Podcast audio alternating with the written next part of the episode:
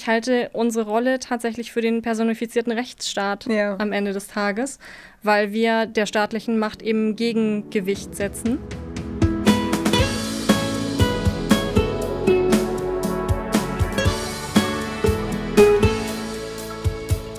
Brezeln und Wein, der Podcast für die ehemaligen der Bucerius Law School. Liebe Zuhörerinnen und Zuhörer, ich möchte euch ganz herzlich begrüßen zu unserer 23. Folge hier im März 2022 von unserem Alumni-Podcast Brezeln und Wein. Heute bei mir ist Frau Dr. Ramona Höft. Und äh, ich sag's dazu, geborene Franzuski, Ja. weil dich viele noch unter deinem Mädchennamen kennen. Ja, das stimmt. Ramona ist Partnerin bei Roxin und ähm, Alumna bei uns und hat ähm, heute, ich glaube, ganz viele spannende Geschichten zu erzählen. Liebe Ramona, super schön, dass du hier bist. Herzlich willkommen. Ich freue mich riesig, dass du Zeit hast und dass wir es trotz Pandemie zusammen hier schaffen auf dem Campus. Vielen, vielen, vielen Dank, liebe Laura. Ich freue mich auch sehr drauf, nachdem äh, wir ja sozusagen auch schon ein, ein bisschen Orga-Themen mit der Pandemie hatten, freue ich Voll. mich umso mehr, dass wir zusammen hier sitzen können und äh, die, ein, ein gutes Gläschen Wein, in, in Erinnerung in alte Zeiten trinken können. Genau das machen wir. Du sagst es, äh, ich würde sagen, wir gießen uns erstmal einen ein. Ja, Der gute Eden Rock, wie stehst du dem Eden Rock gegenüber? Hast du Erinnerungen an Eden Rock? jede Menge, ehrlich gesagt. Insofern finde ich es großartig, dass ihr das wirklich durchzieht und es original Brezeln und Wein sind. Insofern lass uns doch das Fläschchen mal aufmachen. Sehr gerne. Ja, manchmal haben wir sogar warmen Eden Rock, aber ich glaube, heute ist ein bisschen kälter. Heute ist kalter Eden Rock. Ja, Konstantin hat da Nachsicht mit mir. Gnade.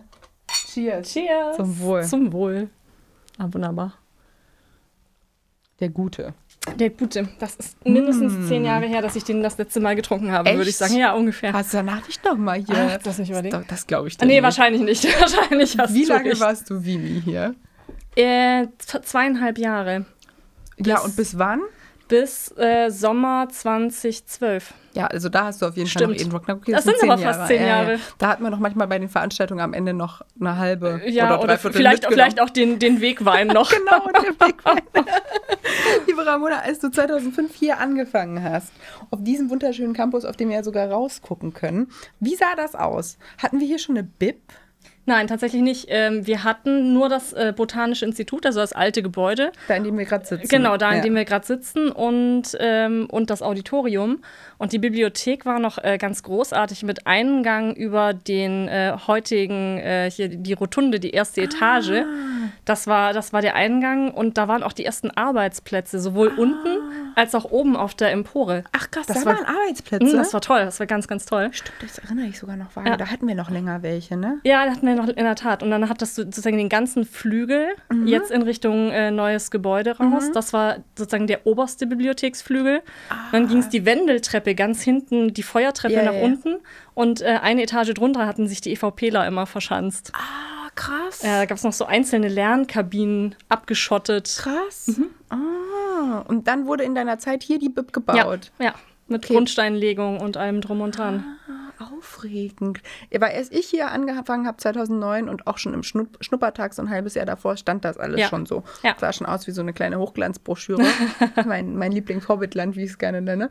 ähm, kleine Kaninchen hoppelten über den Rasen und stand hinten. Und Gerd und Ebelin natürlich. Gerd und Ebelin watschelten für die Zuhörerinnen und Zuhörer, die Gerd und Ebelin nicht kennen. Das sind unsere Campusenten.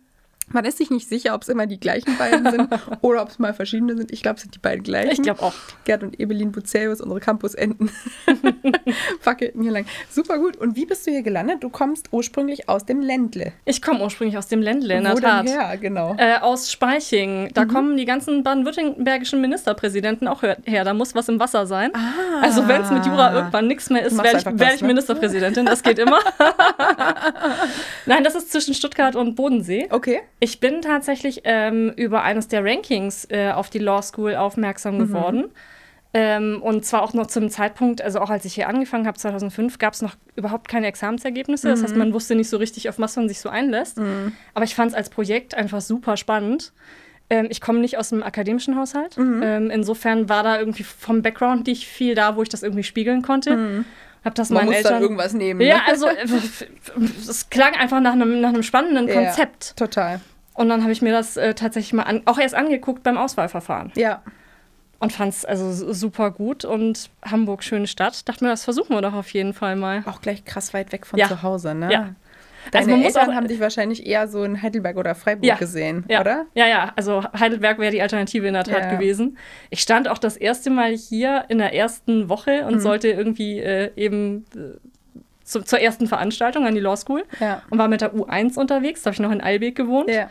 kam am Stephansplatz an und habe erstmal die falsche Richtung eingeschlagen und habe dann gemerkt, als ich, als ich irgendwann mal vor der staatlichen äh, äh, stand, dass ich auf jeden Fall, dass das anders aussah. Ich habe mich auch nicht gefunden. Ich habe mich auch nicht gefunden und wir hatten auch keine Smartphones. Das Nee, kann sich mal keine, kein Mensch mehr vorstellen. Ne? Ja, das stimmt. Aber ich hätte jetzt auch nirgendwo eingeben können. Nee. Ich habe mir das immer vorher auf Google am Laptop habe ich das Ja. eingegeben und dann habe ich versucht, mir mit der Hand so eine Kritzelzeichnung zu machen, wo ich lang muss. Ich, ich hatte echt einen Stadtplan Ja, dabei. es ist auch gut. Was sollst du machen, ne? Ja, ja, also Oh, ich hatte so wirklich auch so einen ausgefalteten Stadtplan. Okay, wo stehe ich? Ja, krass. Ja. Aber was ich auch krass finde, nicht Akademikerhaushalt bei deinen Eltern und dann Mhm. gleich privat studieren.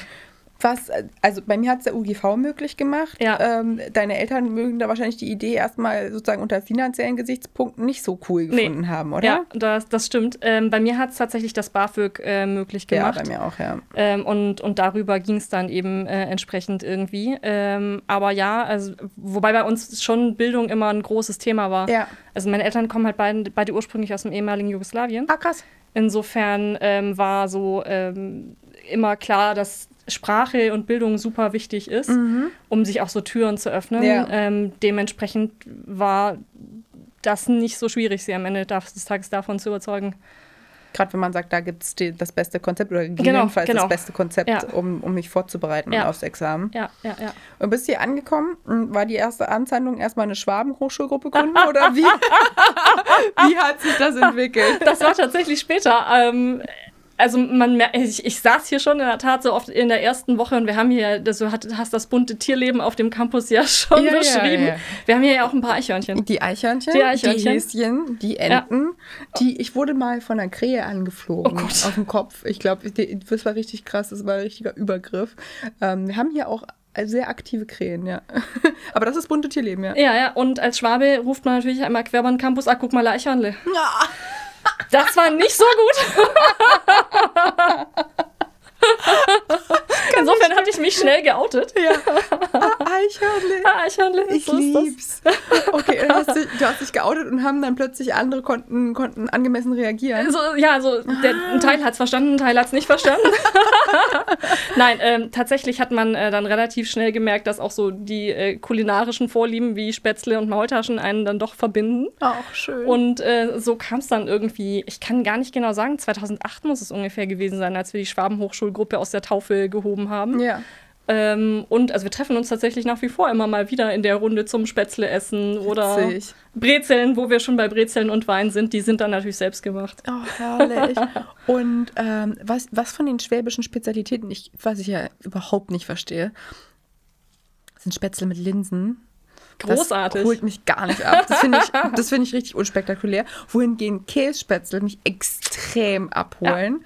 Und in Bayern sagen die dazu Kasspätzle. Äh, so- Kasspatzen. Ja, Katzspatzen. Ja, ja, ja. Genau, da habe ich mich auch schon, da habe ich schon jedes Fettäpfchen mitgenommen, was man mitnehmen konnte. Finde ich richtig lecker. Mit einer kleinen Tendenz zu den Schwäbischen. Und wo gibt es die besten in Hamburg, wenn du sie nicht selbst machst? Ähm, zum Spätzle macht tatsächlich ziemlich gute Ja. Spätzle. Da ist es so die Wechsstraße, Wegstraße, die Ecke, ne? genau, genau. Und es gab ähm, Brachmanns Galeron auf, ähm, auf St. Pauli. Mhm. Ich weiß gar nicht, ob es die noch gibt. Die machen ganz ausgezeichnete Spätzle, vor allem auch mit Linsen. Mhm. Auch richtig gut. Ja. Ja. Okay, okay, okay. Und ähm, als ihr die, die Schwabengruppe gegründet habt oder als sie dann irgendwann ins Leben gerufen wurde, da war Wenzler auch hier. Ja, ne? der ist Ehrenmitglied. Der ist aber Ehrenmitglied, klar, wollte ich gerade ja, sagen. Der ja, ist doch auch sicher. richtiger Schwab. Der ist auch richtiger Schwab. nee, der, der war auch tatsächlich äh, regelmäßig beim Essen und bei den Abendveranstaltungen schlicht dabei. Witzig. Das war wirklich auch noch, das, da habe ich ja, das war noch meine Studienzeiten. Ja. Insofern saß man da wirklich vom, vom Ersti äh, bis, äh, bis Harry-Olf Wenzler zusammen am Tisch und hat seine Spätzle gegessen Ja. und seinen Zäpfle getrunken. Großartig. Ah, herrlich. Und das mit der Sprache finde ich ganz wunderbar, weil ich glaube, die Schwaben hat man in jedem Jahrgang am stärksten erkannt. Das ist wirklich großartig. Also bei mir war ja Samir. Ja. Und Samir hatte ja auch einen relativ breiten Dialekt vor sich ausgedrückt. Und der hat sich auch wirklich, das hat, da hat, glaube ich, jeder Profi mal drauf angesprochen. Ja, ja, ja, ja. ja. Man, man findet sich dann auch zusammen. Aber bei dir höre ich es jetzt fast gar nicht mehr. Du bist jetzt also so lange in Norddeutschland, dass du es jedenfalls, wenn du Süddeutschland verlassen hast, ablegen kannst, ne? Ja, ziemlich. Also ich glaube, man hört den Singsang in der Stimmführung, Bisschen, den wird man mhm. immer, immer hören. Aber ich bin jetzt auch fast 17 Jahre hier. Ja. Insofern, Ja, krass, ne? mhm, man, äh, man passt sich dann doch an. Ja. Und hast du in deinem Studium schon von Anfang an, du bist ja jetzt, ich habe eingangs schon gesagt, Partnerin bei Roxin, Boutique für Strafrecht. Ja. Wirtschaftsstrafrechtliche Fragen, die ihr da den ganzen Tag von morgens bis abends beackert. ähm, bist du zum Strafrecht schon gleich am Anfang vom Studium gekommen oder hat sich das erst über die Zeit entwickelt? Oder wo, wo, war, wo ist da sozusagen der Funke übergesprungen bei dir? Der ist tatsächlich schon vor dem Studium übergesprungen. Ach krass. Ja, ja, ich hatte in, nach der 12. Klasse die Chance, bei einer Schülerakademie mitzumachen. Und äh, da konnte man eben so zwischen verschiedenen Kursen wählen. Ja. Und einer der Kurse war ähm, Strafrecht zwischen Dogmatik und Empfindung. Ah, cool. Und äh, da ist der Funke ehrlich gesagt schon übergesprungen. Und lustigerweise hat den Kurs ein äh, jetzt mittlerweile sehr guter Freund von mir geleitet, der ähm, Notar ist. Mittlerweile, der kommt auch ursprünglich aus Bayern, mittlerweile Notar hier äh, äh, in der Bergstraße in, äh, in Hamburg. Ach, also da haben sich die witzig. Wege sozusagen wieder zusammengefunden. was? Mhm. Insofern, der Funke war schon früh übergesprungen. Und da hast du was empfunden, als über Strafrecht gesprochen wurde? Oder was, was war da? Meine Vorstellung von Strafrecht war sehr von CSI Miami geprägt äh, und dem Fahnder. also ich hatte, sozusagen, bevor ich angefangen habe mit Studieren, habe ich mir über Jura insgesamt wenig Gedanken gemacht, aber über Strafrecht, glaube ich, am wenigsten. Was, was hattest du für eine Vorstellung davor und welche, welche Erwartung, welche Hoffnung hattest du in Jurastudium und Strafrecht, natürlich vor allem Strafrecht, Ja. nach dieser Schülerakademie? Ich, ich fand es sozusagen einfach am, am Mhm. greifbarsten, dadurch, dass es so mitten aus dem Leben gerissen war und man sich nicht irgendwie gefragt hat, wer will was von wem woraus, sondern, sondern man hat wirklich so den, den Lebenssachverhalt, mit dem man sich beschäftigt hat, Ja. der einfach passiert und wo man sich schon auch fragt, was für Konsequenzen hat das jetzt für die Leute. Weil das eine ist, wenn A an B Geld zahlen muss, Ja. äh, das andere ist aber, wenn Freiheitsstrafen im Raum stehen, das ist ein viel substanziellerer Eingriff und ja auch ein staatlicher Eingriff. Ja. Das fand ich immer faszinierend. Das fand ich von vornherein spannend. Ich muss auch zugeben, ich bin auch ein großer John Grisham-Fan. Ja. Insofern Okay. äh, ist das vielleicht auch dadurch ein Stück weit geprägt gewesen Ja. am Anfang. Ich lese es bis heute gern, muss, Ja, muss cool. ich zugeben. Ähm, und mittlerweile finde ich es einfach, also der Punkt reizt mich immer noch.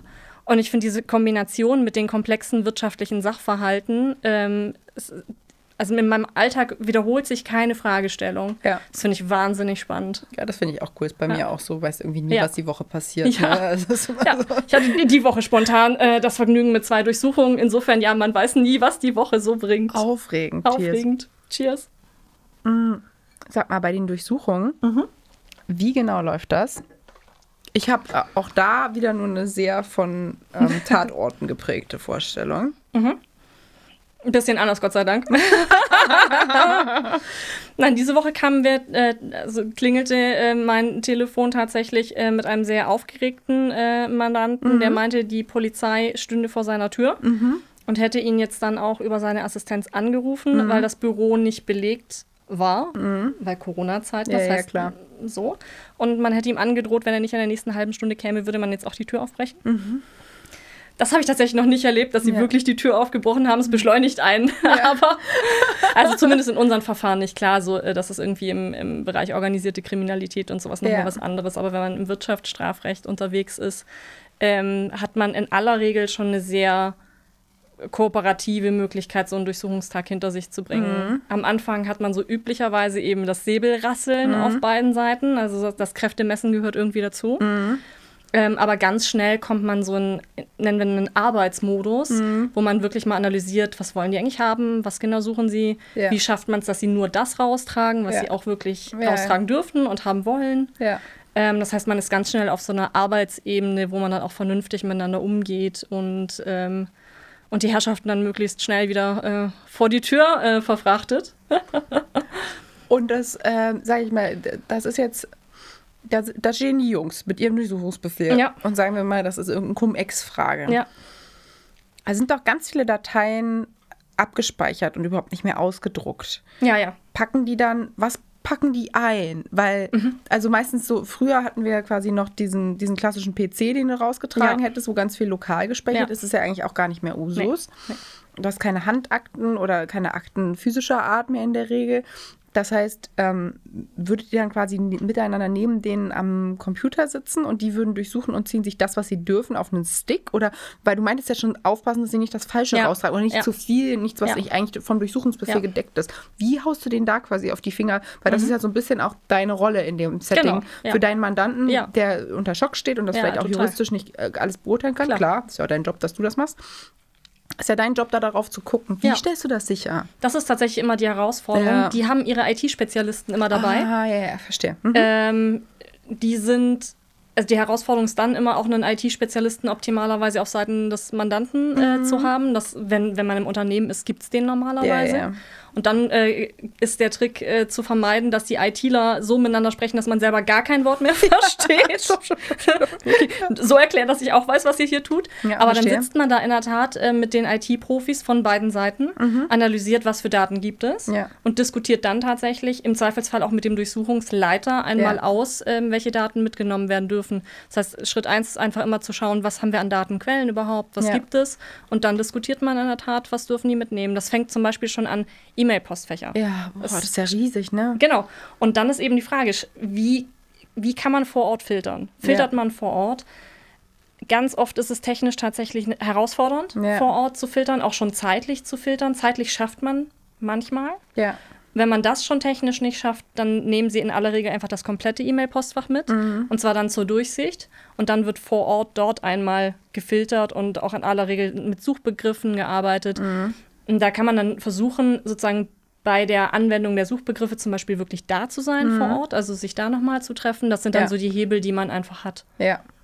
Und wenn du dir unsicher bist, du meintest schon so ein kleines Säbelrasseln zwischen dir und dem Durchsuchungsleiter, wenn ihr sozusagen verschiedene Auffassungen seid, wie weit die, der Su- Durchsuchungsbefehl auch reicht, was, wie weit er sozusagen Grundlage wäre, Ja. sagen wir mal, anstelle von Cum-Ex als ähm, Steuerbegriff, äh, als- Suchbegriff, suchen die Ja. plötzlich nach, denkt ihr irgendwas anderes aus, Verkehrsvergehen, Ja. irgendwas, was eigentlich gar nichts damit Ja. zu tun hat.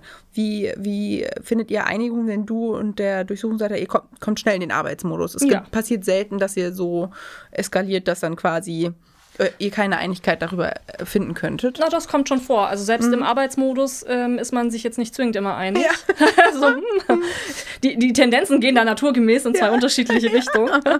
Ja. ähm, wenn man tatsächlich vor Ort sich nicht einig äh, werden kann und Ja. der, also meistens ist der Staatsanwalt selbst, der das Verfahren betreut, nicht dabei. Ja, das ist natürlich der immer Regelfall. blöd, ne? Der ist aber telefonisch erreichbar. Ah, okay, super. Der ist telefonisch erreichbar und dann diskutiert man es eben zwischen den Juristen. Okay. Ja, Da findet man oft eine Lösung, auch nicht immer. ja. Also wir hatten auch tatsächlich schon Konstellationen, wo die ähm, Staatsanwältin, die vor Ort war, ähm, Verteidigungsunterlagen schlicht mitgenommen hat.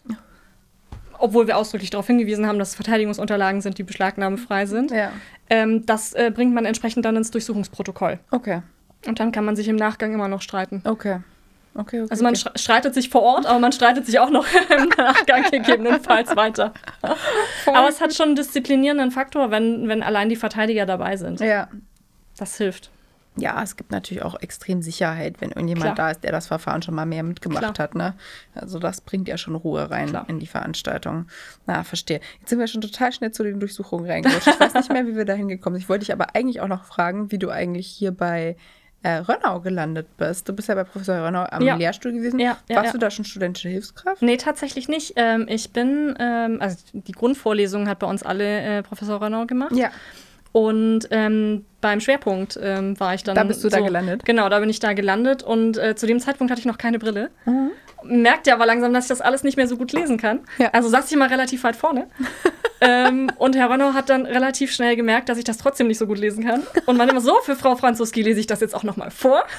Insofern hatten wir relativ schnell ähm, eine, ähm, eine enge Beziehung. Und also bis heute, ich habe tatsächlich am Freitag das letzte Mal mit ihm telefoniert, Witzig. weil wir im Moment ein gemeinsames Mandat bearbeiten. Ja. Ähm, und auch, also nach wie vor tatsächlich auch eine sehr enge äh, freundschaftliche Beziehung Ja. pflegen. Äh, deswegen, Herr Renaud begleitet mich äh, seither wirklich die letzten zwölf Jahre. 15 Jahre, ja. Mehr, mehr, ja, in der. Tat, 15 sind es wahrscheinlich sogar mittlerweile. Ja. Und er hat sich so auch schnell deinen Namen gemerkt, was ja nicht so häufig gelingt, vorsichtig ausgedrückt. Das ich stimmt. glaube, Herr Rönner ist jedenfalls dafür bekannt, dass er sich extrem schlecht Namen merken kann. Und aber wenn er dir vorlesen musste, dann hat das natürlich ja, gesessen. ja, ja, das, ne? das hat offensichtlich dazu geführt, dass Franzoski ganz gut ging. Du hast dann da im Schwerpunkt angefangen, dich vertieft mit äh, Strafrecht und Wirtschaftsstrafrecht Ja. eben zu beschäftigen. Gehe jetzt mal davon aus, dass da auf jeden Fall der Funke weiterhin übergesprungen ist, sonst hättest du das natürlich nicht Ja, gemacht. klar. Du bist dann aber auch an den Lehrstuhl gegangen. Ja.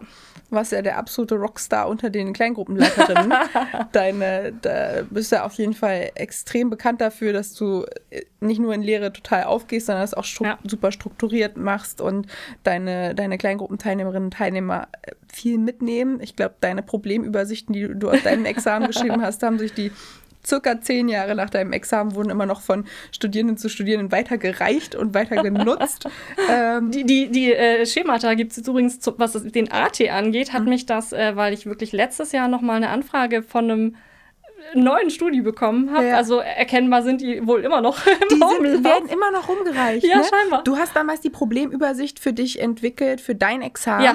Ja. Und ähm, diese Übersichten, diese Schemata, mit wo baue ich das Problem rein und was Ja. sind die Argumente dafür und dagegen, hast du dann weitergegeben. Ja, genau, genau. Und die wurden seitdem weitergegeben. Also ich wurde letztes Jahr zumindest nochmal angetickt. Das hat mich jetzt tatsächlich dazu gebracht, mittlerweile gibt es den AT als, äh, als quasi Lehrbuch. Ach, wie cool. Nein. Ja. Das ist ja mega. Okay, das ist ein Dienst an der Menschheit. Also du merkst gerade bei mir, da ist noch viel Bedarf. Äh, Ich bin glücklicherweise durch den Teil durch und darf jetzt immer Spezialistinnen und Spezialisten anrufen, wenn Strafrecht gebraucht wird. Aber Du hast da ganz viel gelehrt und ich glaube, es ist auch ein Ja. offenes Geheimnis, dass sich äh, ähm, Professor Rönner am liebsten am Lehrstuhl behalten hätte und äh, langfristig für die Wissenschaft gewonnen Ja. hätte als Assistentin. Ich weiß, dass dir Lehre auf jeden Fall Ja. immer riesig Spaß gemacht hat. Das Ja. hat man dir auch angemerkt, da ist der Funke der Begeisterung übergesprungen. Hat Wissenschaft genauso viel Spaß gemacht? Und wenn ja, warum dann nicht die wissenschaftliche Karriere? Also ich habe in der Tat äh, drüber nachgedacht. Mhm. Äh, insofern stand das für mich tatsächlich auch eine Weile im Raum. Ähm, ich habe für mich, also auch während des Referendariats, ähm, war ich ja auch schon bei Roxin, Mhm. ähm, gemerkt, dass so dieses, ähm, dieses echte Leben mich n- einfach noch sehr viel mehr reizt. Mhm. Ja, verstehe ich. Ähm, insofern ähm, finde ich die Schriftsätze einfach spannender als die Aufsätze. Mhm. Und ähm, das ist auch so einer der Gründe, warum äh, ich, ich vom Roxin-Konzept so überzeugt bin, weil wir es versuchen zu verbinden. Das heißt, wir publizieren alle relativ viel und äh, zumindest bis vor Corona Ja. ähm, habe ich hier auch die höchstrichterliche Rechtsprechung im Wirtschaftsstrafrecht noch weiter unterrichtet. ja. Das heißt, ich versuche es immer noch zu verbinden. Ähm, jetzt gerade wieder ein, ein Handbuch, wo ich gerade noch meinen Beitrag verschlagworten muss. Also ich, ich versuche sozusagen den Gesamtaufschlag damit zu machen Mhm. und, äh, und für mich den spannenden äh, Teil des praktischen Lebens, äh, was da draußen so echt passiert, noch, noch mit in meinen Alltag zu bekommen. Deswegen ist es am Ende des Tages die Entscheidung gegen die Wissenschaft tatsächlich gewesen. Ja. Du musst auch unbedingt weiter unterrichten, wenn Corona das wieder zulässt, weil ich Ja. finde, was absolut bei mir ja auch das Schlüsselerlebnis im Schwerpunkt war, war dieses Überspringen des Funkens der Begeisterung aus der Praxis Ja. in die Theorie rein. Also, dass das keine Nabelschau ist, die betrieben wird, oder Ja. jedenfalls, wenn man alles richtig macht, nicht nur, Ja. sondern dass das auch gebraucht wird da draußen, Ja. dass man auch auf, egal welcher Seite man unterwegs ist, Argumentationshilfe braucht mit Menschen, die sich damit vertieft auseinandersetzen und losgelöst vom Fall damit auseinandersetzen mit Grundprinzipien. Also ich finde das total wichtig, dass das auch die Praxis weiterhin an der Law School auch viel unterrichtet, Ja. weil jedenfalls für mich war das das absolute Aha-Erlebnis zu sehen, was bedeutet das eigentlich konkret im Leben von Menschen. Ja. Gucken, hoffentlich geht das bald wieder Ja. mehr vor Ort. Unbedingt, unbedingt. Also super gern. Mir macht das auch großen Spaß immer noch. Ähm, und also zumindest scheint das mit dem Funken ganz gut zu funktionieren. Dadurch haben wir tatsächlich auch schon ein, zwei studentische Hilfskräfte gewonnen für die Super. Kanzlei. Insofern. Ja. Also auf jeden Fall. Und vor Ort ist einfach doch auch noch mal was anderes. Also Mhm. ich weiß zu schätzen, dass wir diese ganzen Hybridveranstaltungen und Online-Dinge machen können, aber so dieses Gefühl transportieren, so richtig geht es am Ende des Tages doch nur, wenn man wirklich vor den Leuten steht. Ja, und auch, dass die das Gefühl sozusagen, Ja. also dass sie es selber fühlen und dass sie zweitens auch die Möglichkeit haben, unvermittelter Fragen zu Ja. stellen und dass du eben auch deren Reaktionen siehst. So, das fehlt natürlich Ja. krass online. Ja, ja, das ist so. irgendwie oh, bedrückend. Gucken wir, hoffen wir auf bessere Zeiten. Deswegen also die Entscheidung gegen die Assistenzkarriere Ja. quasi. Mm, Dann hast du bei Roxin angefangen. Wie war das? Also Wirtschaftsstrafrecht ist ja sozusagen nochmal ein ganz spezieller Teil vom Strafrecht, mit dem sich ja sozusagen so Kanzleien wie Roxin, auf Ja. die sich äh, besonders spezialisiert haben, da braucht man auch spezielles Know-how. Ja. Du hast sogar deinen Fachanwalt im Steuerrecht Ja. gemacht. Also Ja. du hast sozusagen noch mehr Know-how, als es viele von deinen Kolleginnen und Kollegen wahrscheinlich schon haben im Steuerstrafrecht. Hast du dann nochmal sozusagen bist nochmal zwei Schritte weitergegangen. Wie hat sich das entwickelt? Und ich würde jetzt gerne fragen, wie sieht dein Alltag aus? Aber du hast es schon anklingen lassen. Ich kenne das auch aus, meinem aus meinem Alltag. So einen richtigen klassischen Alltag im Sinne von, so sieht der Tag aus, Nee. das passiert dann, den gibt es eigentlich Den nicht, gibt's oder? nicht. Nee, das macht so, so bunt und so spannend. Den Ja. gibt es tatsächlich gar nicht.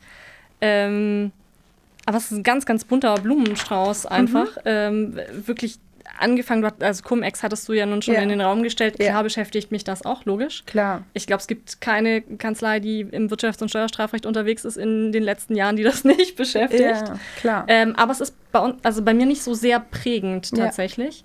Ansonsten ist der, also wirklich alles dabei. Äh, Wir sind auch manchmal auf Mhm. Anzeigeerstatterseite unterwegs. Also wir schreiben, schreiben auch durchaus mal eine Strafanzeige.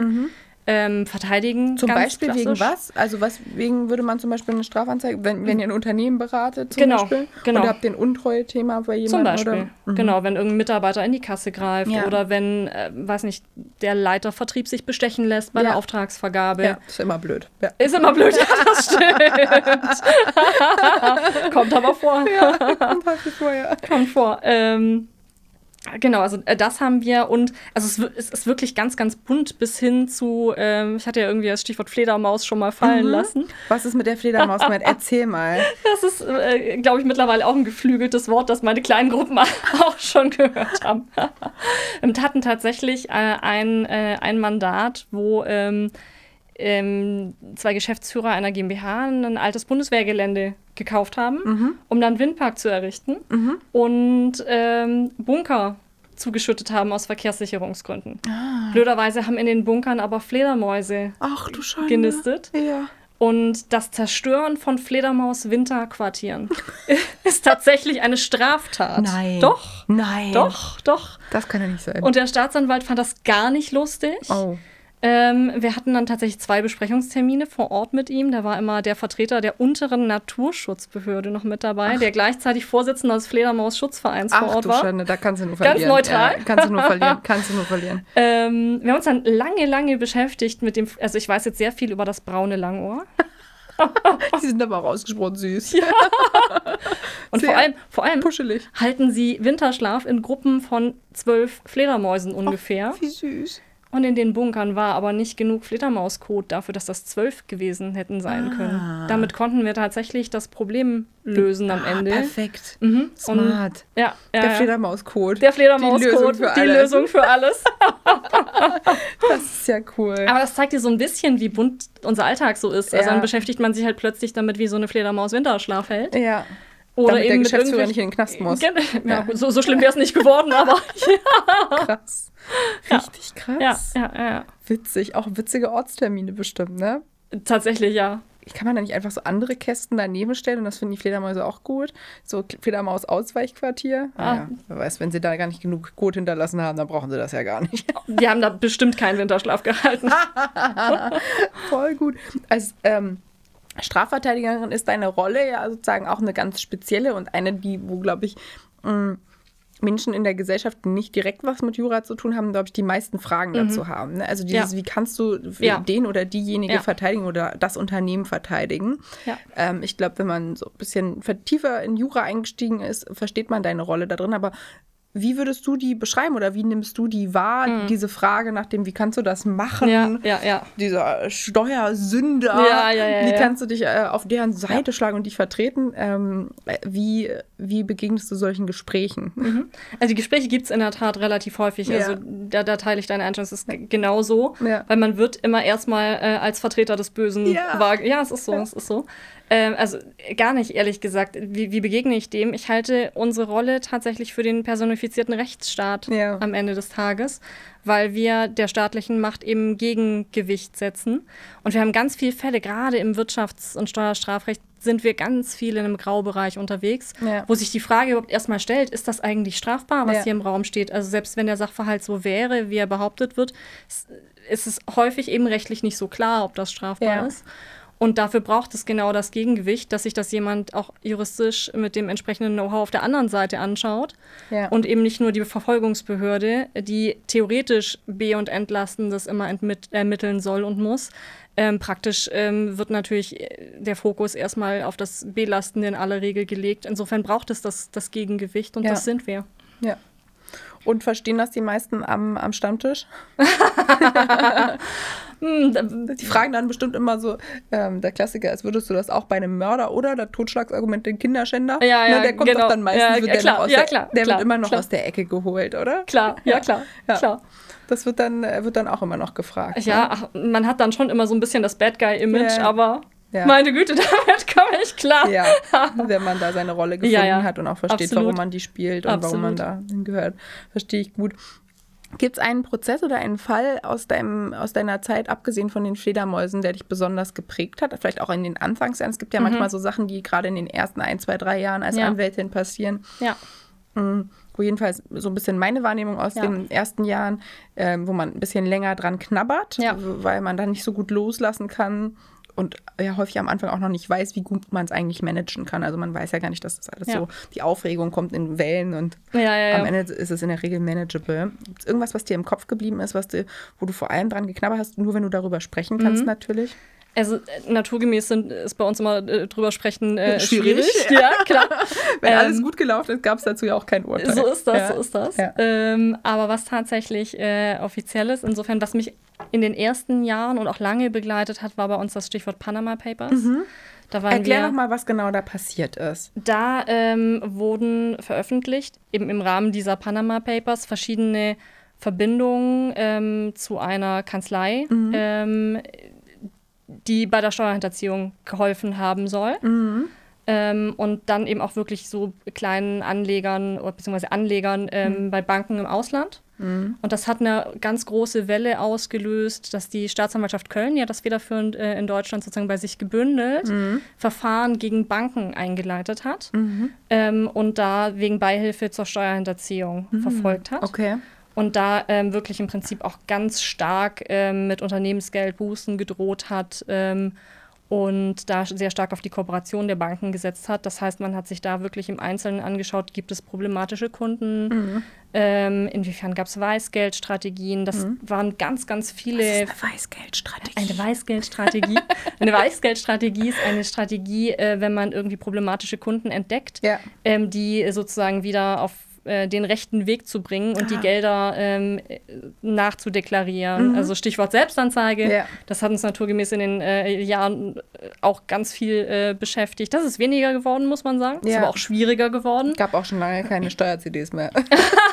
das stimmt. ja. Das stimmt. Ähm, genau, das, das hat mich in den ersten Jahren ganz viel beschäftigt. Und das hat mich ehrlich gesagt auch zum Steuerstrafrecht äh, gebracht. Klar. Weil ich da äh, viel und lange mit zu tun hatte und deswegen auch der Fachanwalt Fachanwalt für Steuerrecht irgendwann. Ja. Ich mir dachte, okay, ich will das jetzt richtig wissen und verstehen, ja. was genau ich da tue. Und äh, deswegen habe ich mich damit mal in der Tat vertieft auseinandergesetzt. Und das hilft schon ganz, ganz stark im Steuerstrafrecht, da entsprechend die steuerliche Expertise noch zusätzlich dahinter zu haben. Kann ich mir vorstellen. Klar. Aber ist auch nochmal ein dickes Brett zu bohren, ne? Ach ja, es war nicht ganz entspannt, das ist so. ich habe es ich tatsächlich ähm, im Fernstudium äh, gemacht. Hast du? Ja, ja, ich habe komplett äh, ähm, sozusagen am Wochenende ohne irgendwelche ähm, Veranstaltungen, sondern ja. wirklich nur ich und mein Buch. Ja. Fand ich gut. so für die Steuersachen ehrlich gesagt gar nicht so schlecht. Ja. Weil äh, so eine Bilanz ist halt äh, einfach nicht handlich. Insofern. Ähm, wird auch nicht aufregender, wenn es dir jemand wird erzählt. Wird auch nicht ne? aufregender, ja, wenn es also dir einer erzählt. Das stimmt. musst du dich dann alleine durchbeißen. Das ist so. so. Verstehe ich, verstehe ich. Okay, das, das, kann ich, äh, das kann ich nachvollziehen. Gerade auch diese, dieser Wille, das komplett verstehen zu mhm. wollen äh, prägt dich so ein bisschen, oder? Ja, das stimmt, ja. Haben wir da ein kleines Perfektionsthema? Nein, ich habe kein Perfektionsthema. Nein, nein. zwischen diesen ganzen Sachen, die du gemacht hast, du bist jetzt ähm, seit äh, 2015 bei Roxy. Ja. Du bist seit einem halben Jahr Partnerin. Ja. Herzlichen Glückwunsch Dankeschön. erstmal. Krasse Leistung, auch Hut ab. Äh, wie, wie genau wird man das? Also, wie? Ja, also ich, ich glaube, da gibt es gar nicht so den, den äh, äh, klassischen Weg. Ja. Ähm, ja, also ich bin sehr, sehr überzeugt vom, vom Roxin-Konzept äh, und das hat für mich immer sehr, sehr gut funktioniert. Was ist das Roxin-Konzept? Erzähl mal. Ähm, Im Gegensatz zu den anderen, also es gibt ja nun viele Boutiquen im Wirtschaftsstrafrecht. Wenn man sich die anguckt, sind die in, in aller Regel, ähm, was so die Namen angeht, personengebunden. Das heißt, die Idee, die hinter Roxin steht, ist eben schon, die, eine Marke zu haben, die nicht an ein, zwei, drei Köpfe Ja. gebunden ist, sondern die auch die Zeit überdauern kann. Ja. Das heißt, auch in 100 Jahren Ja. äh, gibt es hoffentlich noch äh, Roxin-Rechtsanwälte im Wirtschafts- und Steuerstrafrecht. Ja. Das finde ich eine, eine super, äh, einen tollen Ansatz, Ja. weil es dann eben nicht dieser Ich bin der eine Strafverteidiger, sondern es ist mehr ähm, aufs Team fokussiert. Mhm. Und so arbeiten wir halt auch tatsächlich. Ja. Ähm, und ach ja, also wie war, war mein Weg? Ähm, ist ja tatsächlich schwer, schwer zu sagen. Also, Ich hatte auch sozusagen da, ähm, glaube ich, mit, mit dem Team äh, die Chance, mich da zu entwickeln. Ähm, Auch ein Law School-Team. ein Law School Team, ein Oder? ganz stark geprägtes Law School Team, das stimmt. Schön. Der Wer ist Tat. alles bei dir gelandet? Du hast also jetzt noch ganz viel äh, Law School Vimis auch immer mal wieder bei dir Das gehabt, stimmt. ne? Ja, ja, ja, ja. Also wir sind sozusagen auf, äh, auf, auf Anwaltsebene ist ähm, Vier, oder? Sind es vier, genau. Oliver Genau. Sahan, Johannes Ja. Altenburg, Ja. äh, Benedikt Jasper und Ja. ich. Und ähm, Sue Behring hat gerade Ja. frisch angefangen als wissenschaftliche Mitarbeiterin bei Schön. uns. Eine Ähm, neue Alumna. Eine neue Alumna, in Toll. der Tat. Ja, äh, Anteres Hall sch schreibt jetzt gerade frisch Examen, hat gerade als studentische Hilfskraft aufgehört. Also Ja. etliche, in der Tat. Aber also natürlich auch nicht nur, sondern es, es lebt eben auch sozusagen davon, dass es die Mischung, die bunte Mischung ist. Ja. Ein super junges, dynamisches Team. Ist großartig. Ja, ihr seid eine junge Truppe, ne? Ja. Und ihr habt euer ähm, ursprüngliches Hauptoffice habt ihr in München, Genau, oder? genau. Und ähm, wie genau ist das Arbeiten in so einer Männerdomäne? Also ist jetzt, glaube ich, kein großes Geheimnis, dass Nee, das im. Strafrecht schon mal per se, Ja. aber vor allem auch im Wirtschaftsstrafrecht äh, vor allem Männer tätig sind. Oder sagen wir es mal so, äh, ich weiß nicht, wie viele ähm, Frauen auch auf Associate-Ebene anfangen, aber jedenfalls sind nach, glaube ich, fünf, sechs Jahren nicht mehr so super viele Frauen in der Regel übrig. Und ähm, das ist ja, glaube ich, doch ein sehr männergeprägtes Umfeld. Wie klappt's? Also ich Mhm. spreche mal von mir. Ich habe häufig äh, Situationen, wo ich mit fast nur Männern ähm, am Call sitze Ja. und dann auch noch mit Abstand die Jüngste bin. Ist schon okay, aber ist schon auch awkward, weil es ja gar nicht der Schnitt der Gesellschaft. Ne? Ja. Also es ist ja gar Ja, nicht ja. so, wie wir es eigentlich gewöhnt sind. Ja. Ist ungewöhnlich. Also vom Ergebnis gedacht, meistens haut es irgendwie hin. Mm, Aber schon weird. Ja, ja, also ist so. Ähm, wir sind mittlerweile sozusagen, bei uns in der Kanzlei ist es nicht so. Ja, Wir sind ziemlich genau halb-halb. ja, Ähm, in Hamburg jetzt äh, drei Anwältinnen und Mhm. vier, äh, vier Herren. ja, Ähm, und in München ist es ähnlich. Insofern ist es da sehr viel ausgewogener. ja, Ähm, aber, also klar, mir geht es genauso wie dir. Ja. Ähm, in, auch in den großen Verteidigerrunden ist man in aller Regel die einzige Frau. Vielleicht Ja. ist noch mal eine mit dabei. ja, Ähm, also ja, wir, haben auch ältere Kollegen, die ziehen einem dann noch extra den, äh, den Stuhl einmal. Äh, es, man gewöhnt sich dran, aber ja klar, ähm, man muss dann schon auch sich, äh, sich entsprechend behaupten. ja. Also, aber das prägt dann eben auch die Anwaltspersönlichkeit. Aber man muss sich durchsetzen können. Das, das, das ist schon so. Und also klar, hört man irgendwie auch mal den einen oder anderen Spruch. Das, so in den ersten Ja. Jahren ähm, wusste ich immer nicht so recht, wie ich darauf reagieren soll. Ja. Da hat man sich mittlerweile dann auch seine charmanten Antworten zurechtgelegt, Ja, ähm, mit denen man ehrlicherweise dann eher gewinnt und äh, auf die, die Lache auf seiner Seite hat. ja, auf jeden Fall. Aber, ja, es ist so, ja. in so einer großen Hauptverhandlung, da sitzen doch auf der Richterbank, das ist dann wieder ein bisschen gemischter vielleicht? Oder Mhm. auch viel Männer? Es ist ein bisschen gemischter, Mhm. aber im Wirtschaftsstrafrecht sind es schon auch im, im Richterbereich viel Männer. Ja? Ja. Ah, das wusste ich nämlich gar nicht. Weil ansonsten ist ja die Justiz auch Ja. stark weiblich, aber Ja. dann ist im Vistra-Bereich wieder viele Männer unterwegs.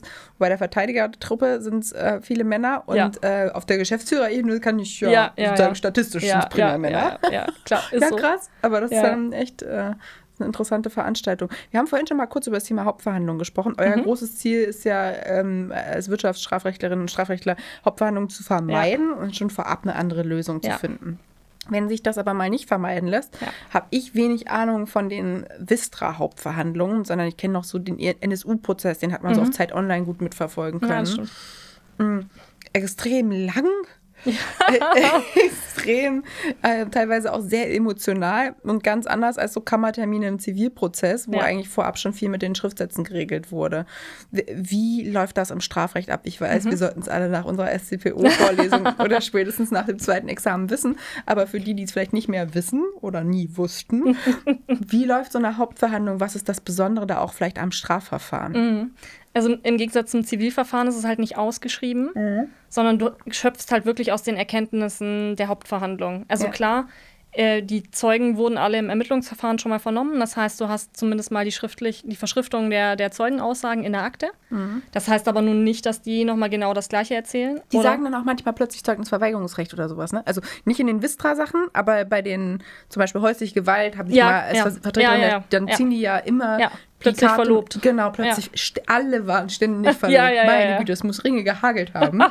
aber ne, das, äh, Das ist bei uns ein seltener das Fall. passiert bei euch seltener, Nee, ja. ja, also der, Die müssen eigentlich schon halbwegs das erzählen, was in den Akten steht, aber vielleicht erzählen sie es plötzlich anders.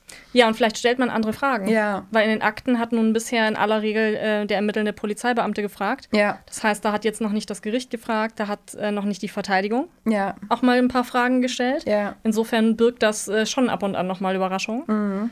Ähm, und es ist eben nicht, also du musst eben alles nochmal in die Hauptverhandlung einbringen. Nur weil es in der Akte ist, ähm, darf es noch nicht Gegenstand des Urteils werden. Das ist, glaube ich, der große Unterschied äh, zwischen den Zivil- und den, den Mhm. Total. Strafverfahren.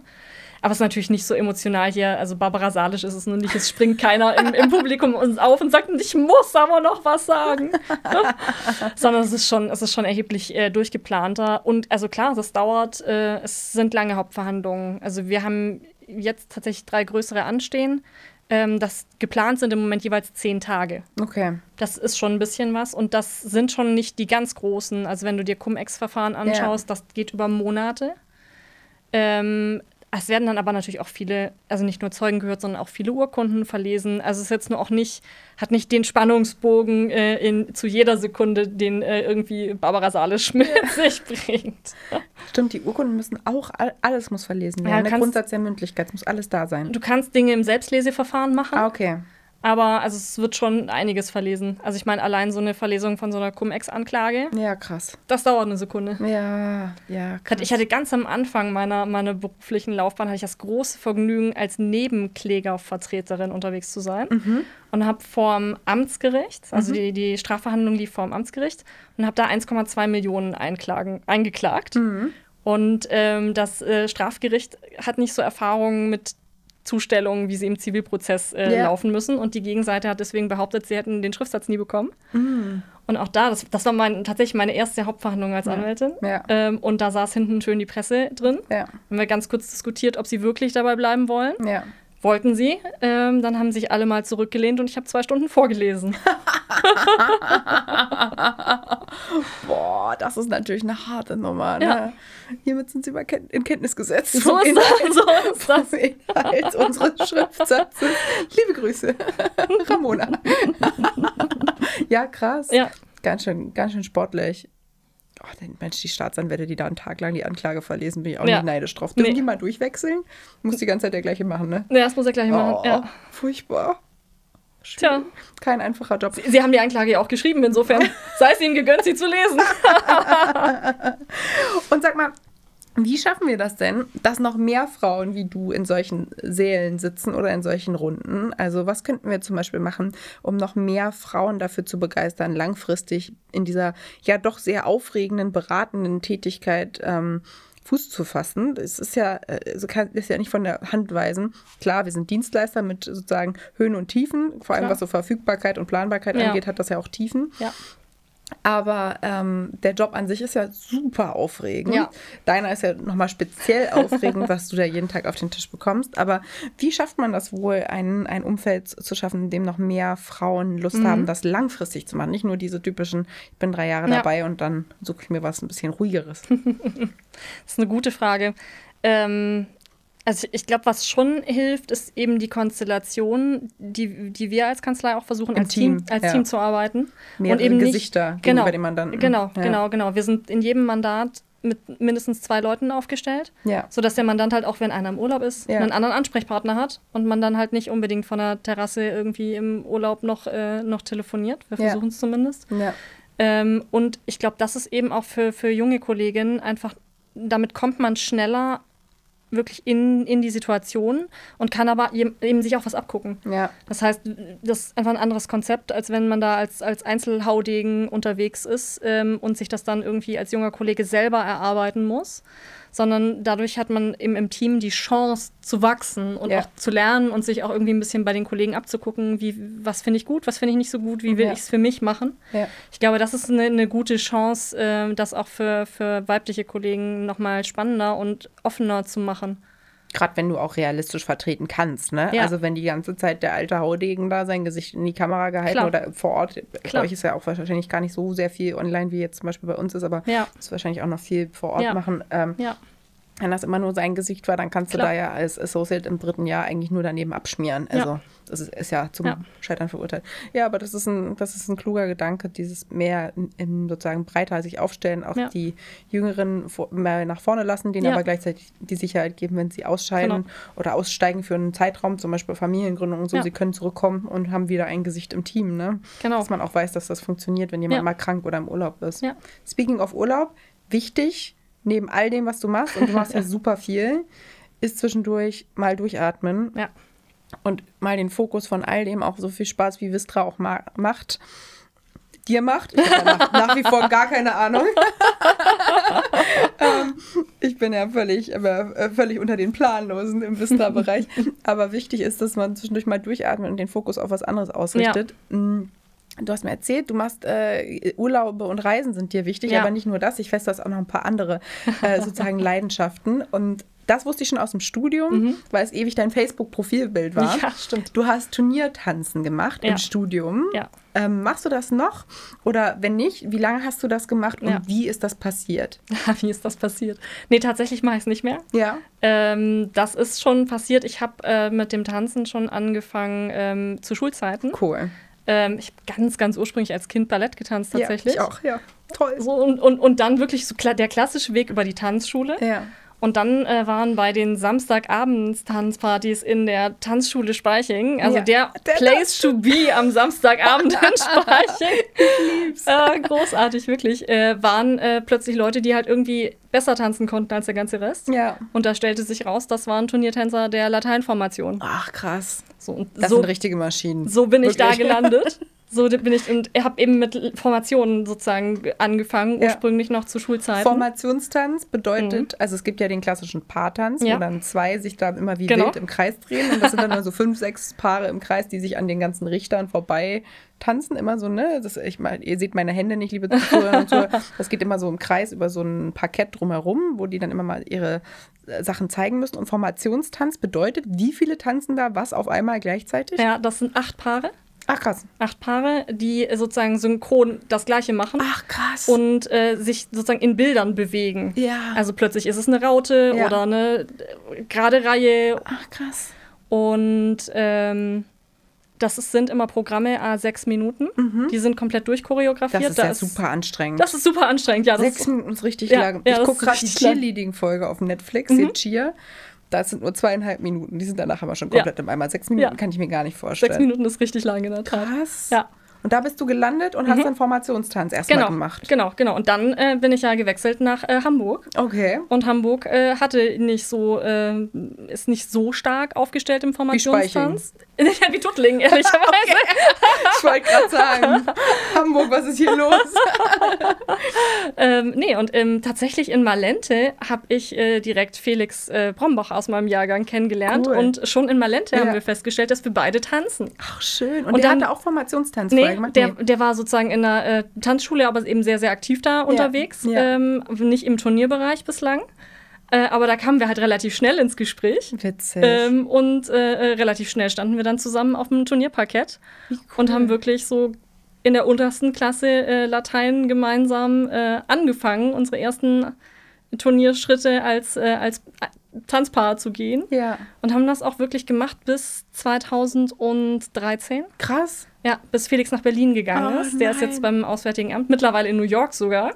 Das wäre doch ein bisschen weit als Trainingsentfernung. Ja, voll. Ähm, insofern haben wir das bis dann gemacht und haben äh, tatsächlich äh, unser letztes gemeinsames Turnier waren die German Open. Krass. Mhm. So weit habt ihr es ja, geschafft? Ja, ja. Heftig. Super Ausgleich, aber neben, neben diesem ganzen Studium, weil man sich endlich mal auf was anderes konzentrieren Ja. konnte und sich auch darauf konzentrieren musste. Musste, ja.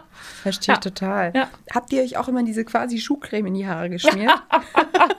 Nein, Fe Felix als Rottopf hat sich Gott sei Dank keine Schuhcreme in die Haare geschmiert. Das hätte kacke ausgesehen. Und du musstest du Nein. schwarz. Nee, du hast Also ich hab- ja, genau, schön sind- schwarze genau, Haare, ne? da genau. du mal nicht Nee, nachtunen. die, sind, die sind dunkel genug. Das Schwarze ist nur bei den Formationen tatsächlich. Ah, das ist nur die, da? Da haben wir uns auch Schuhcreme in die Haare geschmiert. Damit alle gleich Ja. aussehen und quasi Ja. die Optik nicht ablenkt Genau. von dem, was ihr zeigt. Genau. Und habt ihr diesen Selbstbräuner Aber benutzt? logisch. Ja, Klar. In so einer, mit, mit der Creme oder in so einer Kabine zum Sprühen? Nee, nee, mit, mit Creme. Mit der Creme? Ja, da hat man ja, immer ja. so hässliche Flecken, Ja, oder? ja wenn man es kann nicht. Na, okay, du kannst das? Ja, mit, also äh, jahrelange Übung, lass mich mal so sagen, ja. Mm. ja. Richtig gut. Das, das gehört aber schon dazu, weil das dann einfach cooler aussieht. Und ansonsten sieht man aus wie die ein, einzige Ja. weiße Wand zwischen so. den anderen. Ist Okay. total so. Das Und, hat sich einfach mal so etabliert als das der hat- Schön ja. das Schönheitsideal. Ja, ist so. Witzig. Ganz genau, ganz genau. Äh, vor allem witzig, ich, ich war da ja nun auch, als wir noch die letzten Turniere getanzt haben im Referendariat. Ja. Und da hatten wir halt auch unsere, unsere äh, Kleingruppen da im Referendariat entsprechend. Was mich die Ref-Kollegen da, die fanden das wirklich derbe lustig. Das hast du immer so richtig karottig Ja, aus. immer schön den Selbstbräuner so bis zum Hals Ja. Und die Hände und das mitten äh, knackebraun mitten im Januar. Ja. Ja, gut. Also man hat für Gesprächsstoff gesorgt. Aber auf jeden Fall ein richtig schöner Sport Ja. und sieht auch wahnsinnig aus. Ich finde, das, das dazu zu gucken, ist Ja. ein absoluter Genuss. Ja. Das ist wirklich toll. Deswegen richtig schönes Hobby. Das Total. machst du nicht mehr. Nee, das stimmt. Du hast dich umorientiert. Ja. Und zwar auf ein Auto, was dein Ja. absoluter Augapfel ist, Das stimmt. und Kuchenbacken. Ja. Stimmt das? Ja, das Das stimmt. sind die Sachen, äh, die, also Kuchen habe ich schon ein Foto gesehen. Ja. Und aber Oldtimer oder Young, Youngtimer? Nee, Was Oldtimer tatsächlich. Was, Oldtimer hast du, was tatsächlich. hast du da? Was ist dein Augapfel? Mein, mein Augapfel ist eine, äh, eine alte E-Klasse. Oh. Mein Vater hat sich den äh, 1983 Krass. gekauft. Cool. Ähm, und den habe ich sozusagen dann als Erbstück äh, übernommen. Schön. Sehr und schön. Äh, das ist tatsächlich so mein, mein kleines Baby. ich unterscheide Autos ja primär nach Farben. Es ist ein rotes Auto, Laura. Es ist ein rotes Auto. Sehr schön. Ich glaube, es ist auch eine deiner Lieblingsfarben, deswegen passt das perfekt zu ja, dir, oder? ja, definitiv, Voll ja. schön. Richtig cool. Und wie oft fährst du den aus? Im Sommer einfach so alle zwei Wochen am Wochenende mal. Cool. Nette kleine Tour. Cool. Ja. Richtig schön. Ja. Und die Kuchenbacken, das Kuchenbacken, das ist quasi das neue, wo man den Kopf ja, Ja. Auch, nicht, auch nicht wirklich ausschalten darf, aber halt komplett auf was anderes Genau. konzentrieren muss. Ja, tatsächlich ja. Wie ist das passiert? Wie ist das passiert? Ähm, Kuchenbacken war bei mir in der Familie schon immer sehr präsent. Ähm, Was macht deine Mama?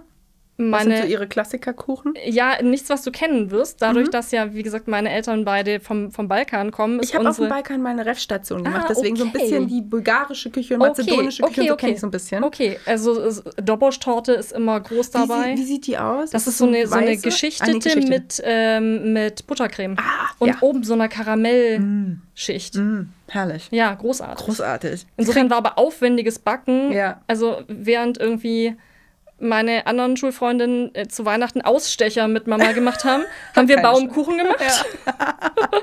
Ja, es muss schon auch ein bisschen wehtun. Ja, ja, es muss auch ein bisschen wehtun, ja, ja, ja. War beim Tanzen auch so. Ja. Ohne Schmerzen ist nicht richtig. Ohne Schmerzen keine Entspannung.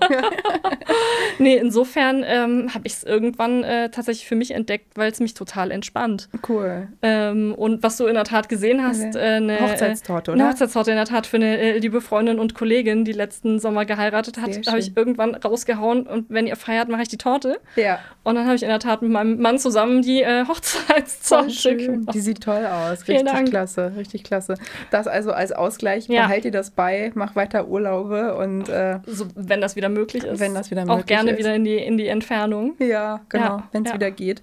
Es hat mich riesig gefreut. Unsere Zeit ist schon vorbei und wir Wahnsinn. sind eigentlich, glaube ich, auch schon deutlich drüber. Aber ich glaube, unsere Zuhörerinnen und Zuhörer haben von Herzen gern zugehört. Vielen Dank für deine Zeit, liebe Ramona. Das war mir äh, ein inneres Blumenpflücken. Vielen, vielen das Dank, war Laura. richtig schön. Und ja, ich würde sagen, wir stoßen nochmal an. Auf jeden Fall. und äh, bis ganz bald. Bis ganz bald, auf jeden Fall. Cheers, Cheers Laura.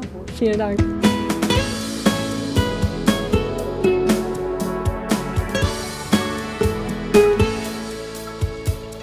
Brezeln und Wein, der Podcast für die ehemaligen der Bucerius Law School.